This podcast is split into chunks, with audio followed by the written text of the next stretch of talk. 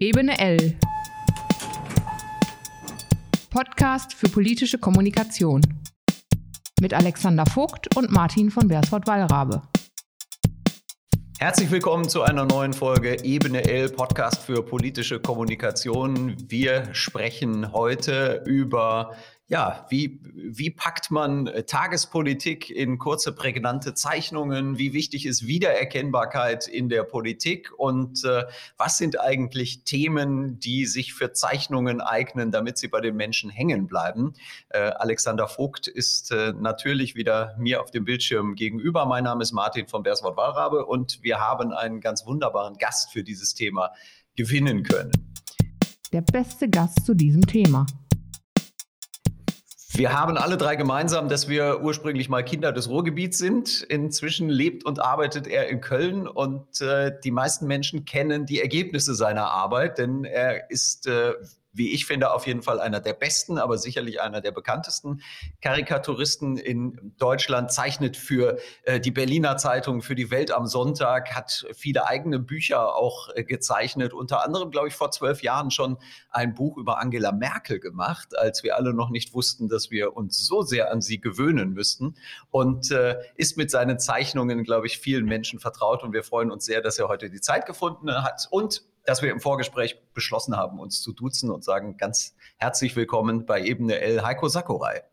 Dankeschön, lieber Martin. Hallo Alex. Ich muss eine kleine Berichtigung machen. Welt am Sonntag war einige Jahre oder viele Jahre, im, äh, inzwischen ist es nicht mehr so.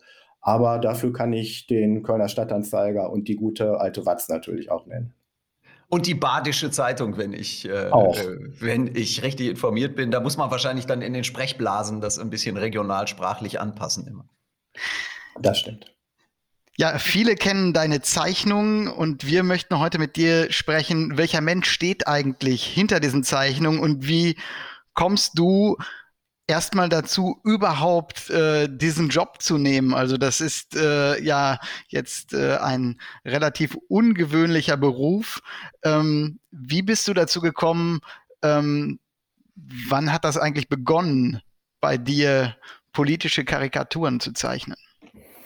Also das Interesse am Zeichnen war immer da ich habe als kleines Kind schon immer gezeichnet und äh, das war für mich immer total wichtig, ähm, weil ich meine Fantasie da irgendwie ausleben konnte. Ich habe dann halt äh, äh, als Kind äh, Cowboys und Indianer gezeichnet, als ich so im, im Karl-May-Umfeld war, gedanklich, und Ritter äh, und Römer und Griechen. Und äh, bei mir hat sich relativ schnell so ein geschichtliches Interesse entwickelt. Es gab auch mal eine Phase, da wo hätte ich gerne alte Geschichte oder, oder Archäologie oder sowas studiert.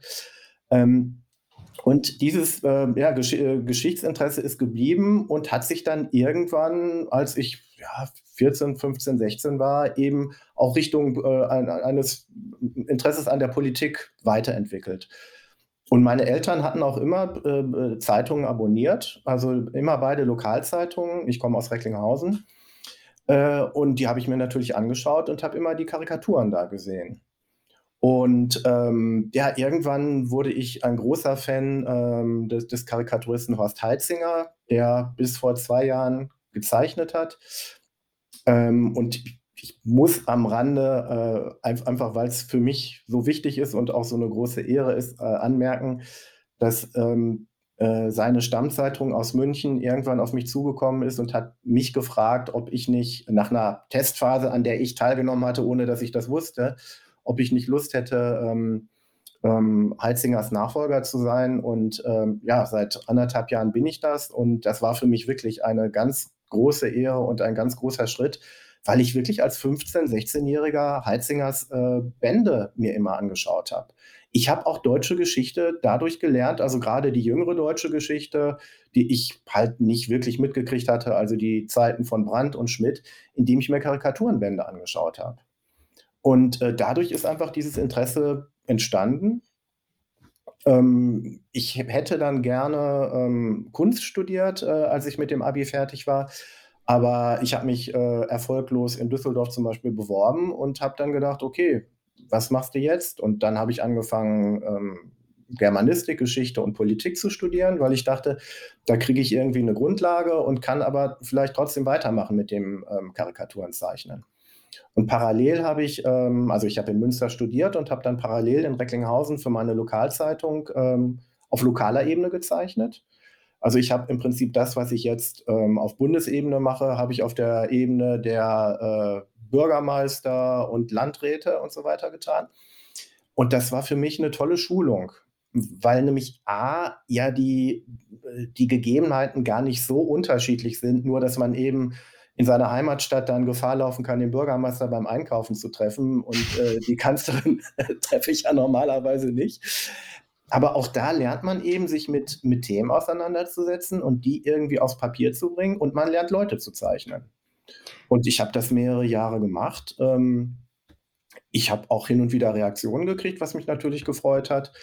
Ich habe gelernt, dass man ähm, nicht sagen kann, ja, heute ist mir aber nicht nach Kreativität, ich liefere das dann in einer Woche ab, sondern dass man dann heute um 17 Uhr die Zeichnung bitte auf den Schreibtisch zu legen hat.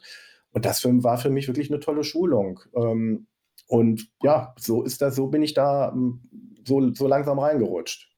Bevor wir zu deiner Arbeit kommen, du hast gesagt, du hast Politik der Vergangenheit, also politische Geschichte aus Karikaturen gelernt. Was lernt man aus Karikaturen anderes oder wie, wie nähert man sich Politik über Karikaturen an, anders als wenn man jetzt geschichtliche Artikel und Bücher gelesen hätte? Naja, man, man nähert sich halt ähm, dadurch, dass man ein Bild vor Augen hat. Und Bilder sind oft sehr einprägsam. Ähm, es gibt einfach ikonische Bilder, die wir ja alle kennen. Es gibt auf der positiven Seite ja das Bild der Nachkriegsgeschichte, wie Willy Brandt in Warschau kniet. Jeder kennt das Bild und jeder hat ein bestimmtes Gefühl, was sich damit verändert, äh, verbindet. Ähm, es gibt äh, das Bild ähm, äh, aus, den, aus dem beginnenden Dritten Reich, wie äh, Adolf Hitler äh, dem Reichspräsidenten Hindenburg devot die Hand schüttelt. Und wir wissen, wie hinterher die Geschichte gelaufen ist. Ähm, es gibt das Bild, wie äh, Kohl und Mitterrand äh, Hand in Hand der Toten der Weltkriege, ich weiß jetzt nicht genau, ob es der erste oder der zweite Weltkrieg war, auf jeden Fall dieses Bild für die deutsch-französische Freundschaft. Es gibt die Bilder von Adenauer und de Gaulle. Ähm, äh, also es gibt einfach, es gibt ikonische Bilder, die sich einbrennen und die einen ganz bestimmten Moment zeigen. Aber natürlich einen Moment, der eine Vorgeschichte hat und einen Moment, der im Idealfall auch dann historische Folgen hat. Und so ist das eigentlich mit Karikaturen auch ich meine, jeder von uns ist in, seinem Schul, in seinem Schulbuch mit der englischen Karikatur Der Lotse geht von Bord, also Bismarck, wie er quasi von, von Wilhelm II. in den Ruhestand verabschiedet wird. Jeder ist damit aufgewachsen und wurde damit sozialisiert irgendwie. Ist vielleicht die bekannteste Karikatur von einem Engländer über deutsche Geschichte. Und deswegen ähm, sind Karikaturen, ähm, finde ich, ein gutes Mittel, weil man äh, A, die beteiligten Leute sieht, ähm, und B, ähm, äh, weil, man, weil man sich eben an den Moment und damit auch an das Thema sehr genau, genau erinnert. Also es gibt zum Beispiel eine Karikatur äh, auch zu den Ostverträgen von Köhler, glaube ich, ähm, wie Willy Brandt die Oder-Neiße-Linie zeichnet, also die, äh, die Grenze äh, zu Polen. Ähm, quasi in die, in die Landkarte einzeichnet und damit sagt, ja, wir, wir, kennen, wir erkennen diese Grenze an. Ähm, ich erinnere mich an eine Karikatur äh, von, von, von Heitzinger, die ich ganz toll fand, wie äh, Franz Josef Strauß äh, als Hannibal auf dem äh, Elefanten Kohl Richtung Bonn sozusagen versucht einzumarschieren. Und das sind so Sachen, wenn man einen Politiker hat, der wirklich was hergibt als Figur, der vielleicht auch historische Größe hat. Und dann hat man auch noch das passende Bild dazu. Das ist doch viel einfacher, sich das zu merken und davon beeindruckt zu sein, als wenn man ein Lexikonartikel sich zu diesem Ereignis durchliest. Du hast gerade angesprochen, ein Politiker, der etwas hergibt. Ähm, was muss eine Person hergeben, um karikiert zu werden? Na, in erster Linie, und das darf man nicht unterschätzen, muss er ein Amt, ein Amt hergeben. Also er muss einfach in diesem Amt sein. Ähm, ich kann mir nicht Leute aussuchen, die auf der Straße an mir vorbeilaufen, wo ich denke, oh, der hat aber ein interessantes Gesicht oder der hat aber irgendwie eine dicke Nase oder abstehende Ohren, den würde ich gerne zeichnen. Nein, ich muss schon warten, dass der oder diejenige in irgendein bedeutendes Amt gewählt wird. Und wenn der oder diejenige dann im Amt ist, muss ich mich mit dieser Person beschäftigen. Und äh, man denkt auch manchmal, äh, oh, dies, das ist aber schwierig und dann entwickelt es sich doch ganz gut. Also zum Beispiel Angela Merkel war ja, bis sie Bundeskanzlerin wurde, keine so charismatische Figur. Eher ein bisschen farblos, wurde ja auch in ihrer Partei so ein bisschen als das graue Ostmäuschen und so äh, tituliert. Ähm, und kaum hat sie das Amt äh, erreicht, äh, ist sie mit dem Amt gewachsen und hat auch eine gewisse Art von Ausstrahlung äh, entwickelt. Ähm, und das habe ich auch gemerkt. Also äh, ich, hab, ich, ich weiß noch, ich habe Angela Merkel das erste Mal gezeichnet, ähm, als ich anfing, äh, mich selbstständig zu machen nach meinem Studium als Karikaturist. Das war 98, das war im Wahlkampf, im letzten Wahlkampf von Helmut Kohl, so in den letzten Monaten von Helmut Kohl. Und da habe ich sie gezeichnet als Umweltministerin. Und habe noch gedacht, okay, wie zeichne ich sie jetzt? Und habe gedacht, naja, okay, so. Und ähm, das war ihr quasi auch nicht in die Wiege gelegt, dass ich sie sofort zeichnen konnte, sondern ich musste mich da auch erst dran gewöhnen. Dann hat sie ihre Frisur verändert. Dann habe ich besser gelernt, ihr Gesicht zu lesen. Und Gesichter sind auch wie, wie Formeln. Man muss irgendwann erstmal die Formel finden eines Gesichtes. Und wenn man die Formel gefunden hat, dann ist es gut, weil man dann damit spielen kann. Ähm, aber diese Formel zu finden, dauert eben manchmal länger, manchmal kürzer. Äh, also ihr hattet ja zum Beispiel vor ein paar Wochen äh, Franz Müntefering als Gast. Und das ist natürlich ein, ein Paradebeispiel, wie es sehr einfach ist. Also der hat ein kantiges Gesicht und der hat eine kantige Persönlichkeit. Ähm, und er hatte, als er äh, noch, ich glaube, was war er, Wohnungsbau- und Verkehrsminister? Unter äh, anderem. Am Anfang, ja. genau. Da hatte er auch noch echt eine abgefahrene Frisur, die dann noch hinten noch im Nacken länger war und so über die Ohren. Und das konnte man sofort zeichnen. Aber den konnte man natürlich auch sofort zeichnen, weil er Sprüche rausgehauen hat, weil er klare Kante gefahren hat und weil man immer bei ihm wusste, woran man ist. Und bei Angela Merkel hat es eben ein bisschen länger gedauert. Und es gibt andere Politiker, und die Namen möchte ich jetzt nicht nennen, da ist es nach Jahren immer noch schwierig. Weil sie irgendwie flutschig sind, weil das Gesicht flutschig ist, weil die Persönlichkeit flutschig ist, man weiß nicht, wie man irgendwie zugreifen soll. Äh, und äh, aber wirklich das Wichtigste ist, wir müssen mit dem Material arbeiten, was da ist. Und ähm, wenn dann eben ein, eine außergewöhnliche Persönlichkeit die äh, außergewöhnliches satirisches Potenzial hat, auf ein hohes Amt trifft, ist das für uns natürlich dann sehr gut. Und ansonsten müssen wir uns die Leute dann eben schön zeichnen. Vielleicht müssen wir noch über die drei sprechen, die für das äh, höchste Amt in diesem Staate oder zumindest das höchste operative Regierungsamt äh, demnächst zur Auswahl stehen. Aber wir erleben ja immer wieder auch Politikerinnen und Politiker oder auch andere Personen des öffentlichen Lebens, die es sehr darauf anlegen, wiedererkennbar zu sein. Also durch einen besonderen Halsschmuck. Ähm, Franz Müntefering hat eben auch bei uns über seinen roten Schal damals berichtet, über äh, bestimmte Kleidung oder den Hemdkragen irgendwie anders zu tragen, bis hin zum roten Irokesen-Haarschnitt äh, jetzt außerhalb der Politik. Ist das was, wo, ähm, wo, wo ihr als Karikaturisten auch zwangsläufig dann drauf einsteigen müsst, weil ihr sagt, jetzt äh, ist das ein so wichtiges äh, Merkmal der Wiedererkennbarkeit oder ist das manchmal auch was anderes, was euch als Profis dann auffällt, um jemanden immer wieder auch erkennbar zu zeichnen? Ja, also ich glaube erstmal, äh, äh, und das kann man jedem Imageberater erstmal sagen, wenn der Politiker meint, irgendwie bewusst und mit aller Gewalt irgendein Kennzeichen erschaffen zu müssen, das wird schwierig weil die Leute auch nicht so blöd sind äh, und auch wir Karikaturisten sind nicht so blöd, dass wir das dann gleich schlucken. Ich glaube, bei Franz Müntefering Schal, äh, Fering Schal ist es einfach so gewesen, dass es sich ergeben hat. Wenn sein Imageberater ihm gesagt hat, Franz, du musst dich, äh, du musst jetzt ein Wiedererkennungsmerkmal schaffen, ab heute trägst du immer einen roten Schal, das hätte so nicht funktioniert, wenn der Rest der Persönlichkeit nicht dazu gepasst hätte, dass man wiedererkennbar ist. Ähm, also bei Angela Merkel zum Beispiel äh, hat sich für mich ähm, sind zwei Äußerlichkeiten wichtig. Das ist einmal die Frisur, die sie ja, äh, also sie hatte ja als Oppositionsführerin eine wirklich ziemlich traurige, ja, so ein bisschen Prinz Eisenherz-artige Frisur, wo die Haare so runterhingen und dann irgendwie so eine Art Pony und das sah nicht vorteilhaft aus.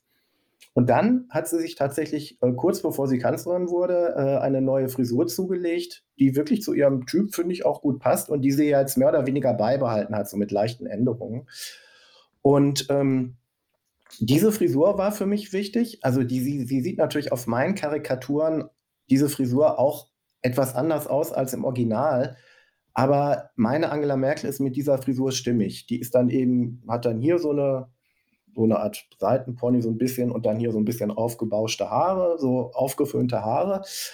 Ähm, also das ist für mich ein wichtiger Punkt, weil ich nämlich dadurch, dass ich sie immer mit dieser Frisur zeichne, mit dieser markanten Frisur, ich sie, sie zum Beispiel auch von hinten zeichnen kann und man kann sie erkennen. Ähm, und das Zweite ist eben, sind ihre Hosenanzüge. Also in ihren Anfangszeiten hat sie ja auch mal Rock getragen, ähm, aber seit, äh, seit sie Kanzlerin ist, wird nur noch Hosenanzug getragen. Ähm, dann die Jacketts ähm, haben verschiedene Farben, aber für mich ist, und da zeichne ich sie halt auch immer gleich, für mich ist eben immer die Farbkombination rotes Jackett, schwarze Hose. Also sie trägt ja manchmal auch diese, äh, diese Kombination, ähm, aber sie trägt auch andere. Aber für mich ist eben das ihre Uniform. Und dann ist es natürlich für eine Zeichnung super, wenn, man, wenn der Leser dann irgendwann weiß, der geneigte Leser, okay, bei Sakurai trägt Merkel immer rotes Jackett, schwarze Hose und hat diese Frisur. Also, wenn ich irgendwo im Hintergrund eine Person sehe, mit der Frisur, mit der Haarfarbe und mit der Kleiderkombination weiß ich schon automatisch, und natürlich mit der Figur, weiß ich automatisch, das ist Angela Merkel. Und das ist schon mal wichtig. Also bei Schröder zum Beispiel ähm, ähm, war auch seine Frisur wichtig. Ich habe ihn hinten immer mit so zwei hochstehenden Locken gezeichnet. So. Ähm, und äh, die Augenbrauen waren wichtig und sein Kinn war wichtig. Äh, aber eigentlich, also ja, eigentlich finde ich das Gesicht, äh, das Aussehen des Gesichtes wichtiger als irgendwelche Accessoires, die irgendwie äh, mit dranhängen. Und deswegen wie gesagt, ich würde auch immer jedem Politiker raten, da nicht mit aller Gewalt irgendein, äh, irgend, irgendein Merkmal erschaffen zu wollen.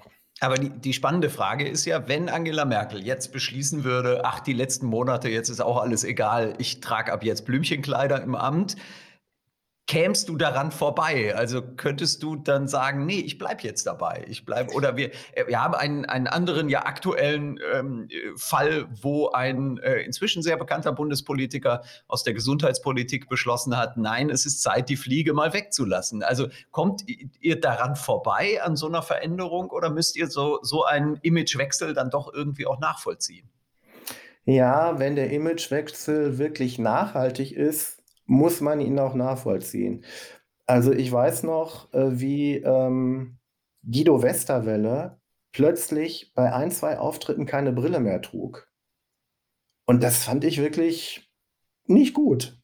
Das hat mich genervt, weil äh, die Brille, weil ich die Brille für sein Gesicht sehr wichtig fand. Und ich habe gedacht, oh Mann, wenn das jetzt irgendwie, wenn er jetzt auf Kontaktlinsen umgestiegen ist, längerfristig, finde ich das problematisch. Äh, das war aber dann zum Glück nicht der Fall. Aber wenn das wirklich länger so ist, ähm, muss man sich darauf einstellen. Bei Helmut Kohl zum Beispiel war es so, dass er in den letzten, in seinen letzten Jahren keine Brille mehr getragen hat. Auch als Bundeskanzler nicht. Und ähm, äh, ich habe mich dann daran auch orientiert, weil ich dachte, ich kann ihn jetzt nicht immer noch so weiterzeichnen wie ähm, äh, Mitte der 80er Jahre, wo er halt diese Brille getragen hat. Das geht nicht. Irgendwann muss man sich da schon drauf einstellen. Aber solche Veränderungen äh, finde ich schwierig und äh, also eine ähm, bei, bei äh, Karl Lauterbach, ja, Karl Lauterbach gehört, ich meine, der ist jetzt natürlich wahnsinnig präsent, aber ich muss gestehen, er gehört bei mir noch nicht zum täglichen Personal, weil er eben dann doch kein öffentliches Amt hat. Kein Ministeramt. Als Gesundheitspräs äh, Gesundheitsminister wäre das eine ganz andere Geschichte. Aber er ist ja eher äh, die graue Eminenz im Hintergrund, der quasi eine Art von äh, Nebengesundheitsminister ist, aber er ist halt nicht amtsmäßig Gesundheitsminister. Und das Gesundheitsministerium ist ja rein optisch auch ganz gut besetzt. Also da können wir uns auch nicht beklagen. So, aber bei, äh, bei Lauterbach äh, ist mir in den letzten Wochen aufgefallen, äh, also das mit der, mit der Fliege ist ja schon länger, aber was ich bei ihm problematischer fände, wenn ich ihn öfter zeichnen würde. Und eigentlich hat er ein gutes Gesicht zum Zeichnen, finde ich. Aber problematischer fände ich, dass seine Frisur modischer geworden ist. Die ist kürzer geworden und er hat nicht mehr diesen Seitenscheitel, wo die Haare so rüberfallen, sondern das ist alles kürzer und so ein bisschen so. Und das, das fände ich wirklich blöd, weil ich da finde, Frisur ist wichtig. Und wenn da was Grundlegendes an der Frisur geändert wird, würde man sich als Karikaturist schon wünschen, dass sowas im Vorfeld mit einem geklärt wird oder gemeinsam überlegt wird, wie man die Frisur gestalten kann, dass man sie immer noch zeichnen kann. Äh, ihr wohnt ja beide in Köln, insofern, wenn ihr euch beim Einkaufen trefft, könnt ihr das ja vielleicht ja. noch absprechen. Aber wir, wir lernen daraus, oder ich als Berater lerne daraus, äh, der Politiker muss seinen Stil gefunden haben, bevor er in ein Ministeramt kommt, bevor er dann auf den Radar kommt. Alex, äh, auch für dich, du kannst also noch ein bisschen rumspielen. Die, die, die, Fliege ist ja jetzt frei. Die Fliege ist frei. Äh, es ist, äh, es ist, äh, wäre auf jeden Fall hilfreich, aber am, am, Ende ist es immer so, dass es auf die Persönlichkeit ankommt. Und jemand mit einer Persön guten Persönlichkeit wird sich immer überall durchsetzen und wird auch immer für den Karikaturisten dann eine Freude sein. Du hast gerade darüber gesprochen, ähm, was die Voraussetzungen für euch als Karikaturisten sind. Ähm, wie gehst du denn damit um? Oder erzähl doch mal, wie ist so ein Arbeitsalltag bei dir? Was, was passiert eigentlich, wenn du mal keine Idee hast? Oder wie äh, läuft das ab? Arbeitet man da schon ein, zwei Tage im Voraus? Weil viele Sachen sind ja ganz hochaktuell und müssen ja am nächsten Tag irgendwie erscheinen. Wie gehst du damit um? Ja, im Voraus arbeiten kann ich nicht gut. Also ich gucke schon auf die, ähm, auf die Aktualität und ähm, ich merke auch, dass ich irgendwie auch an die aktuelle Nachricht gebunden bin. Also gerade jetzt in der Corona-Zeit gibt es natürlich Themen, wenn man da eine Zeichnung macht, die ist auch drei, vier Tage später äh, immer noch äh, okay und äh, kann gebracht werden. Also ich meine, eine Frage äh, Impfstoffknappheit äh, oder Vordrängler oder Ausweis oder, äh, oder Privilegien oder so, das ist ja eine Sache, die uns gestern beschäftigt hat und die wird uns in einer Woche wahrscheinlich auch immer noch beschäftigen. Aber eigentlich, ähm, auch dadurch, dass ich meine Karikaturen gerne an Personen binde, bin ich eher wirklich auf die Aktualität angewiesen und weiß dann auch, okay, die Zeichnung ist heute gut, vielleicht morgen auch noch, aber übermorgen ist sie, über, ist sie überholt einfach. Und deswegen ist für mich, ähm, also deswegen ist für mich Vorarbeiten schwierig und deswegen ist für mich sehr wichtig, dass ich mich aktuell und ziemlich ausführlich und gut informiere. Und deswegen ist das für mich immer der erste Schritt, den ich eigentlich, äh, den ich eigentlich unternehmen muss. Also wenn ich, wenn ihr wollt, kann ich kurz schildern, wie das äh, chronologisch bei mir an einem normalen Arbeitstag abläuft. Sehr gerne. Wie sieht denn so ein Arbeitstag bei dir aus? Ja, also sehr unspektakulär. Also ich, äh, ich sagen wir mal, ich fange dann so ungefähr um 8 Uhr an. Ich trinke übrigens dazu immer grünen Tee. Hm. Ein Erfolgsgeheimnis schon. Ja, weil ich, eigentlich trinke ich gerne Kaffee, aber ich merke, ähm, dass ich bei Kaffee zittert mir schnell die Hand. Und das ist natürlich beim Zeichnen schlecht. Und äh, grüner Tee ist auch, glaube ich, besser für den Magen. Und da ich also mit, mit meiner halbjapanischen Herkunft eigentlich grünen Tee auch moralisch eigentlich ganz gut vertreten kann, trinke ich also viel grünen Tee, was eben auch den Vorteil hat, dass ich zwischendurch immer mal eine Unterbrechung habe. Also die Tasse ist leer, ich habe auch vielleicht keine Idee, also gehe ich in die Küche und mache mir eine neue Tasse grünen Tee. Und wenn ich Glück habe, durch die Bewegung und durch den Tapetenwechsel, kriege ich vielleicht einen neuen Zugang zum Beispiel zu einer Nachricht. Na gut, also ich sitze dann um 8 Uhr mit meiner Tasse grünen Tees äh, am Computer und fange dann erstmal an, mich zu orientieren. Ähm, ich lese mir die, die einschlägigen ähm, äh, Nachrichtenportale durch ähm, und höre zwischendurch auch äh, Deutschlandfunkradio Nachrichten und gucke äh, ab 9 Uhr meistens auch Phoenix, weil da dann so die Vorgespräche des Tages sind. Und Vorgespräche, Ausblicke auf den Tag sind für mich eben sehr wichtig, weil ich wissen muss, welche Termine bringt der Tag.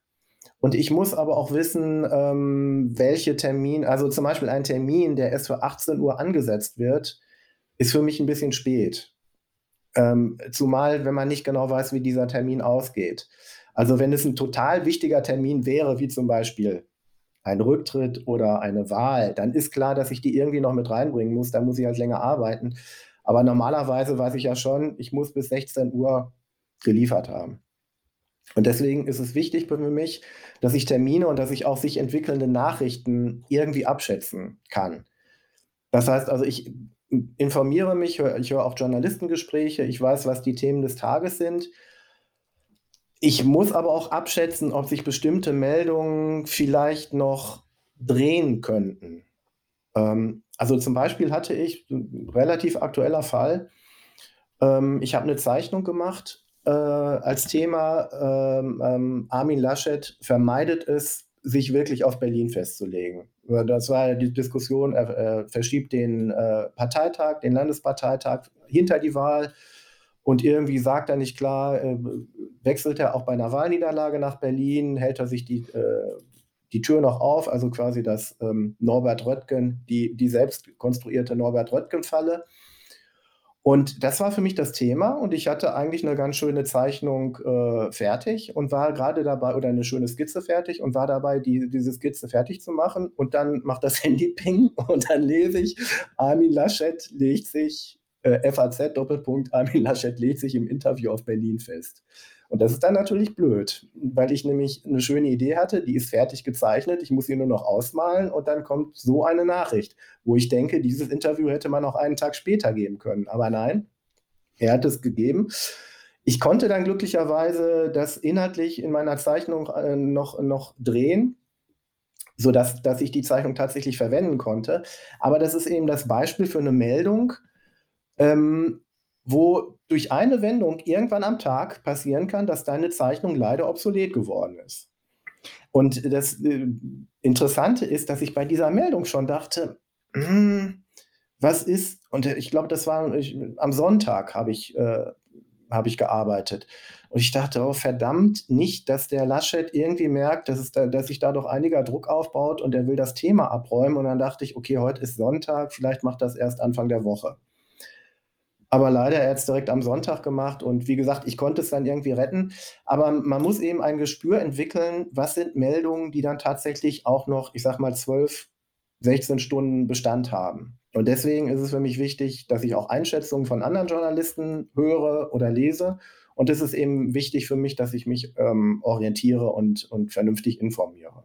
Aber das heißt, dass du die Themen deiner Zeichnungen selber festlegst oder kommt ja. die Redaktion auf dich zu und sagt, wir machen heute eine große Geschichte zu dem und dem und da brauchen wir noch eine Zeitung, äh, Zeichnung zu? Das ist ganz selten so äh, und das sind dann meistens dann auch Zeichnungen, die dann direkt in den Artikel vielleicht mit eingebaut werden. Aber eigentlich, und da bin ich sehr froh drüber, das ist ein, natürlich ein Druck, aber eigentlich bin ich auch über die Freiheit sehr froh, habe ich die Freiheit, mir zu überlegen, das Kästchen auf der Meinungsseite, was für meine Zeichnung reserviert ist, das kann ich dann halt auch ausfüllen. Was mich natürlich aber auch verpflichtet, dass ich jetzt nicht irgendein randständiges Thema nehme, was mich halt persönlich interessiert oder wo mir eine, eine, eine lustige Idee gekommen ist, sondern ich bin dann auch verpflichtet, ich sag mal, eins der Top 3 Themen zu machen, die dann vielleicht abends auch in der, in der Tagesschau landen. Und ähm, das ist dann vielleicht auch ein bisschen das, was dann auch meinen Beruf ausmacht, äh, dass ich eben nicht nur lustige große Nasen zeichnen kann oder, äh, oder dicke Bäuche, äh, sondern dass ich halt auch lernen muss, mit Nachrichten umzugehen, Nachrichten einzuschätzen und Nachrichten auf vernünftige Weise zu, ja, zu selektieren und zu kommentieren. Und das ist, glaube ich, auch echt eine Geschichte, da braucht man Erfahrung. Das muss man auch lernen. Ähm, das zeigt einem keiner, aber man muss das durch die Erfahrung auch lernen. Und ähm, ich merke das sogar nach einer Unterbrechung durch einen Urlaub nach zwei Wochen, dass ich mich da auch erst wieder langsam reintasten muss. Das heißt, sehr viel mehr Politik als Zeichnen eigentlich. Also Beschäftigung mit Politik scheint da ja ganz, ganz wichtig zu sein. Was, was mich noch interessieren würde, ist, ähm, du hast ja eine Menge Preise auch schon bekommen für, für Karikaturen. Ähm, weißt du vorher, also wenn du eine Zeichnung fertig hast, ist das dann manchmal so ein Gefühl von, oh, die ist mir aber besonders gut gelungen. Man hört ja oft von Musikern, dass sie ihren absoluten Superhit vorher eigentlich gar nicht so spektakulär fanden. Also deckt sich das, wo du äh, extrem gute Reaktionen, ob nun Preise oder vielleicht auch viel Zuspruch aus der Branche bekommst, mit dem, was du selber fühlst? Oder bist du manchmal auch auf eine Zeichnung total stolz und es gibt keinerlei Reaktion drauf? Äh, das gibt es auch. Das gibt es sogar häufig. Ähm, bei den Preisen oder bei den Zeichnungen, mit denen ich Preise gewonnen habe. Ja, bei manchen dachte ich beim Einreichen, damit könntest du eine gute Chance haben. Ähm, aber ähm, ich meine, ich, ich erlebe es eigentlich ja jeden Tag. Ich mache zwei Zeichnungen, drei Zeichnungen und die schicke ich dann rum. Und es gibt, ähm, es gibt dann einige Zeich Zeitungen, mit denen ich eng verbunden sind, wo ich weiß, die werden, äh, die werden mich auf jeden Fall abdrucken. Aber es gibt auch Zeitungen, da bin ich einfach nur im Pool mit drin. Und wenn die das gut finden, nehmen sie mich, aber wenn nicht, dann nehmen sie eben eine von den Kollegen und da sind noch andere gute Kollegen. Also da habe ich gar nicht den Anspruch, dass ich da irgendwie erwarten könnte, unbedingt jeden Tag oder so oder häufig genommen zu werden. Und es gibt Zeichnungen, wo ich denke, boah, die finde ich richtig gut. Und dann gucke ich am nächsten Tag, äh, wie oft wurde die abgedruckt. Und dann wurde die kaum abgedruckt. Und es gibt Zeichnungen, wo ich denke, okay, das war jetzt ein wichtiges Thema, ähm, aber eigentlich ist die Idee jetzt ein bisschen banal oder jetzt nicht sehr originell. Und die räumt dann ab und wird überall gedruckt. Und da wundere ich mich schon. Und klar, der Erfolg veredelt das dann im Nachhinein. Und da denke ich, oh, vielleicht war die doch gar nicht so übel. Ähm, aber so richtig, dass du was zeichnest und denkst, so, die Zeichnung räumt jetzt alles ab und die wird jetzt in zehn Jahren in jedem Schulbuch stehen, als, als die Zeichnung des 20. Des, der, der, der 2020er Jahre. Naja, so funktioniert es eigentlich nicht. Gibt es schon mal Situationen, wo dir einfach gar nichts einfällt? Also am Anfang jeden Tages fällt mir eigentlich gar nichts ein und ich sitze da und dann muss ich mir das alles erarbeiten und ähm, aber es ist auch klar, je länger die Uhr voranschreitet ähm, und ähm, je weniger Zeit mir bleibt, desto nervöser werde ich natürlich auch. Und ähm, die wirklich schwierigen Tage sind die, wo ich noch nicht mal beim Thema mir sicher bin. Wo einfach vielleicht die wichtigen Themen ich schon äh, bearbeitet habe in den letzten Tagen oder wo einfach kein Thema wirklich so raussticht. Oder wo ein Thema da ist, wo ich denke, ja, das müsste man bearbeiten, aber wo ich erst meinen Punkt finden muss, den ich, den ich angreife. Also ähm, man kann ein Thema ja im Prinzip auch nie als Ganzes bearbeiten, sondern du hast mit deiner Karikatur einen Schuss und der muss in eine bestimmte Richtung gehen und der muss auf ein bestimmtes Ziel gehen dieses Ziel muss ich finden. Also ich muss ein Thema für mich so runterbrechen oder für mich so vereinfachen, dass ich ähm, einen Angriffspunkt habe und eine Botschaft für mich formulieren kann oder eine Intention für mich formulieren kann. Ähm, und wenn ich merke, dass mir das schon nicht richtig gelingt, dann ist es natürlich total schwierig, dann auch eine Idee zu finden. Und es gibt Tage, ähm, wo ich denke, oh verdammt, also ich fange normalerweise so gegen 11, zwischen 11 und 12 Uhr an, Skizzen zu machen. Und ich merke, boah, ähm, jetzt ist es schon 1 Uhr und eigentlich hast du nur eine Skizze oder noch nicht mal eine richtige und du brauchst aber zwei. Äh, ja, und dann muss man sich nach der Decke strecken und am Ende das machen, was möglich ist. Und dann denkst du dir, okay, das war jetzt nicht der Degen unbedingt oder das Florett, sondern das war jetzt mehr so die Axt oder hilft ja nichts. Dann Gibt ist man am Ende des Tages dann halt nicht super zufrieden mit sich und man wird noch unzufriedener, wenn man dann im Internet schaut, was die Kollegen gezeichnet haben und das war alles viel besser und viel origineller. Und auf die Idee hätte man eigentlich auch kommen können. Man ist aber nicht drauf gekommen. Und das ist dann, das kann einem dann den Tag oder mir den Arbeitstag dann äh, schon ein bisschen schwer machen, wenn ich denke, boah, die waren alle viel besser und origineller als ich. Und du hast da fünf Stunden gesessen und dir den Kopf zerbrochen und es ist aber nichts rausgekommen, bis auf das, was du gezeichnet hast. Aber irgendwas rauskommen wird immer. Gibt es Themen, die zu ernst sind für eine Karikatur? Also eine Karikatur hat ja nichts Albernes, aber hat ja oft so ein, so ein Augenzwinkern dabei. Äh, gibt es Themen, wo du von Anfang an sagen würdest, da traue ich mich nicht ran? Also du hast Brands Kniefall zum Beispiel erwähnt. Wäre das, wenn das jetzt, wenn es heute so eine ähm, doch sehr auch, auch ähm, emotional, vielleicht sogar moralisch aufgeladene Situation gibt, ist, wäre das was, wo du sagen würdest, da kann man was machen oder gibt es wirklich Themen, die, die sich äh, diesem Kosmos Karikatur auch entziehen? Hm, prinzipiell eigentlich nicht. Prinzipiell gibt es leichtere Themen und schwerere Themen. Ähm, und es gibt definitiv Themen, ähm, bei denen man vorsichtiger sein kann und es gibt Themen, bei denen äh, vorsichtiger sein muss und es gibt Themen, mit denen kann man leichtfüßiger umgehen. Aber eigentlich habe ich als Karikaturist den Anspruch, genauso wie ein Leitartikler den Anspruch hat, dass ich über jedes Thema etwas zeichnen können muss. Ähm, es kommt dann eben auf die Stilmittel an und auf die, auf die Werkzeuge an. Ähm, also ich habe am Tag nach dem 11. September was gezeichnet und wie ich finde auch was angemessenes, aber das war dann eben keine klassische Witzzeichnung. Ähm, sondern das war äh, dann etwas, was versucht hat, dem der Tragik, dem Schock und der Trauer irgendwie angemessen zu sein. Ähm, aber da ist natürlich die Fallhöhe groß. Also wenn du, wenn du dich bei solchen Themen wie Tod, Terror, Krankheit, Rassismus, Antisemitismus, Nahost, wenn du dich da im Mittel vergreifst oder wenn du auch nur missverständlich wirst, hm, dann hast du ein Problem. Und da muss man eben vor, muss man aufpassen. Ähm, da muss ich Gedanken machen.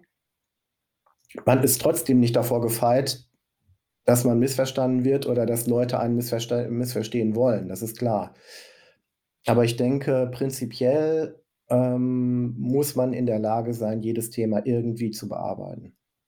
Gibt es Reaktionen auf deine Arbeit? Also du hast ja äh, über deine ähm, lokalen und regionalen Anfangszeiten gesprochen, äh, der Landrat, den man dann vielleicht auch noch mal persönlich trifft. Jetzt bist du nicht auf Presseterminen unterwegs, also du bist äh, seltener im Kontakt mit denen, die du zeichnest. Aber kommt sowas vor, dass äh, entweder ein, ein Politiker sagt, Mensch, das hat mir aber super gefallen, weil es irgendwie in meine Agenda passte, oder dass, dass sich Menschen beschweren?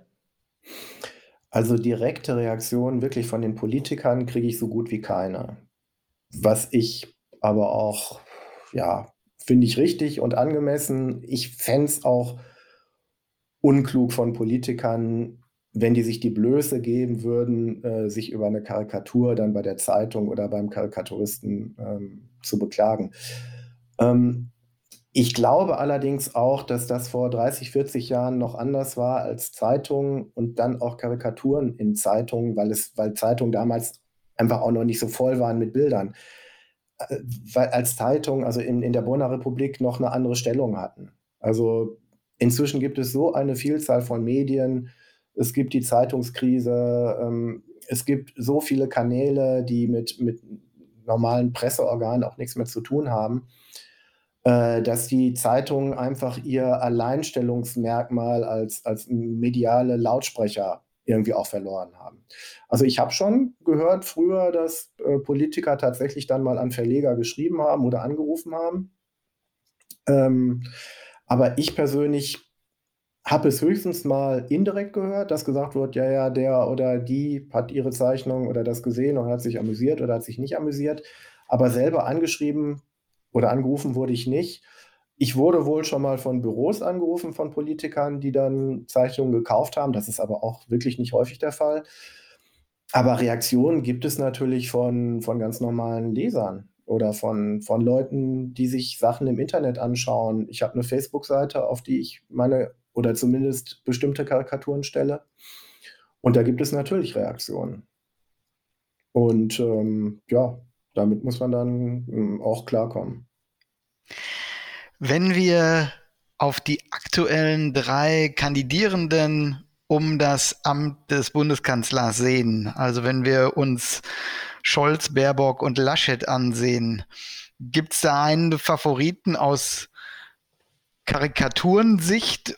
Und äh, wie würdest du die drei ähm, darstellen? Und bist du da schon äh, so weit, dass du alle drei schon geübt hast? Oder ist das jetzt äh, noch eine Phase, wo man bestimmte Charaktereigenschaften noch und ähm, bestimmte Eigenschaften erstmal noch sucht? Also denjenigen, den ich schon am längsten verfolge und den ich wirklich schon häufig gezeichnet habe, das ist natürlich Olaf Scholz. Ähm, den kenne ich aus der rot-grünen Regierung. Er, er, hatte Ministerämter, er war Generalsekretär der Scholzomat. Ähm, er hat an sich ja auch, er hat ja durchaus auch eine Persönlichkeit, die eigen ist.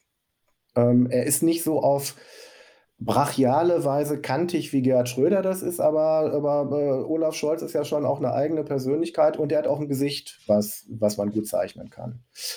Und wie gesagt, auch eine, schon eine, eine sehr lange politische Laufbahn, auch in herausgehobenen Ämtern. Ähm, Armin Laschet habe ich natürlich vorher auch schon gezeichnet, aber Landespolitik wird dann halt doch auch nicht so viel gezeichnet wie Bundespolitik. Ähm, aber natürlich in den letzten zwei Jahren auch verstärkt. Ähm, also rein äußerlich kann ich ihn auch zeichnen. Und Laschet ist auch durchaus, hat auch eine Persönlichkeit, die man in die Zeichnung einfließen lassen kann. Durch sein, seine, seine rheinische Fröhlichkeit und dieses ein bisschen Saloppe. Und also das geht. Ja, an, am meisten Schwierigkeiten habe ich tatsächlich noch mit, mit Frau Baerbock, ähm, weil rein äußerlich junge Frau, ähm, eher attraktiv, äh, da hat man einfach auch, ja, hat man, hat man weniger, weniger zu entstellen, sag ich mal. Also ähm, das ist erstmal, je jünger Menschen sind, desto schwieriger ist es, sie zu zeichnen, weil sich einfach noch nicht so viel vom Leben eingegraben hat. Es ist ja sehr interessant, es gibt diese ähm, äh, Fotoserien von Gerhard Schröder vor dem Kanzleramt und danach und man sieht, wie die Falten tiefer geworden sind, was mit dem Amt zu tun hat und was mit den Lebensjahren zu tun hat. Äh, und so ist es bei jüngeren Leuten schwierig. Und Annalena Baerbock ist eben eine Politikerin, die wir jetzt schon seit ein paar Jahren kennen, aber die ist relativ neu auf der Bühne. Ähm, sie ist so gesehen noch ein relativ unbeschriebenes Blatt. Ähm, ja, muss man sehen. ich habe sie schon gezeichnet und das geht auch irgendwie, aber das ist sicherlich von den dreien äh, im Moment noch der schwierigste Fall. Muss man sehen, wie sich das entwickelt. Aber wie gesagt, mit Angela Merkel war es am Anfang auch nicht leicht. Da musste man auch erst gucken. Äh, aber gut, nach 16 Jahren weiß man, wie man die Frau zeichnen soll. Ich weiß nicht, ob das auf Frau Baerbock auch zutrifft. Ich habe da meine Zweifel, nämlich 16 Jahre ist schon eine lange Zeit. Aber es ist jedenfalls klar, je länger man und je öfter man einen Politiker, eine Politikerin zeichnet, desto besser kriegt man es normalerweise auch in den Griff. Dann bliebe zum Schluss natürlich die Frage, wirst du Angela Merkel vermissen? Ich glaube, du hast niemanden so häufig gezeichnet wie sie. Äh, ich habe es vorhin erwähnt, äh, es gab eigens Bücher über sie. Sie kommt in deinen alltäglichen Zeichnungen natürlich laufend vor. Ähm, das heißt, das ist ja so ein bisschen so, wie wenn Walt Disney sich von Donald Duck hätte verabschieden müssen. Äh, den kann ich irgendwie super, aber jetzt gibt es ihn nicht mehr. wird das so ein bisschen wehmütig? Also hoffst du darauf, dass sie vielleicht doch noch UNO-Generalsekretärin wird, damit du sie ab und zu noch mal zeichnen kannst? Also erstmal glaube ich, dass 16 Jahre wirklich eine lange Zeit ist und ich glaube, dass es auch Zeit ist, dass es einen Wechsel gibt. Ich habe Frau Merkel voll ausgekostet. Ich habe es die meiste Zeit auch genossen. Ähm, ich werde wehmütig sein, wenn sie geht. Ich glaube auch, weil mir ihr Stil, ihr persönlicher Stil dann irgendwo fehlen wird. Ähm, aber es ist dann auch Zeit und wie gesagt, man muss auch trennen können. Äh, zum Beispiel Trump konnte man, und jetzt möchte ich um Gottes Willen nicht, nicht Merkel mit, mit Trump ver vergleichen, um Gottes Willen, also so, aber Trump konnte man natürlich auf die eine Art super zeichnen, auf die andere Art habe ich ihn lieber gehen lassen, zeichnerisch, als dass ich nochmal vier Jahre mit, ihn hätte, mit ihm hätte ertragen wollen. Von daher, ähm, es hat immer, es hat auch immer was Gutes, wenn Leute gehen und äh, na, die Kanzlerin hat sich ihren Ruhestand verdient, aber ich habe sie schon gern gezeichnet. Vielen Dank, Heiko Sakurai, für diese ganz persönlichen Einblicke. Ähm, und wir sind sicher, dass du äh, den oder diejenige, die Nachfolgerin oder der Nachfolger sein wird, ja im nächsten halben Jahr noch sehr häufig karikieren wirst. Ich kann auch üben. genau. Und wir halten fest, wenn Frau Baerbock vorher noch einen Frisurwechsel äh, vorhat, ist der mit ihr abzustimmen, damit man da vielleicht noch mal an der, äh, an der, an der Zeichenfähigkeit etwas tun kann. Ja, absolut. Also das äh, dürfte sie nicht einfach so machen. Also da habe ich am wenigsten Angst bei Olaf Scholz. Der hat relativ wenige Möglichkeiten zum Frisurwechsel. Heiko Sakurai, Dankeschön. Ich bedanke mich bei euch. Das hat mir viel Spaß gemacht. Ebene L, Podcast für politische Kommunikation. Zweimal im Monat auf ebene-l.de, bei Spotify, Apple Podcasts und fast überall da, wo es Podcasts gibt.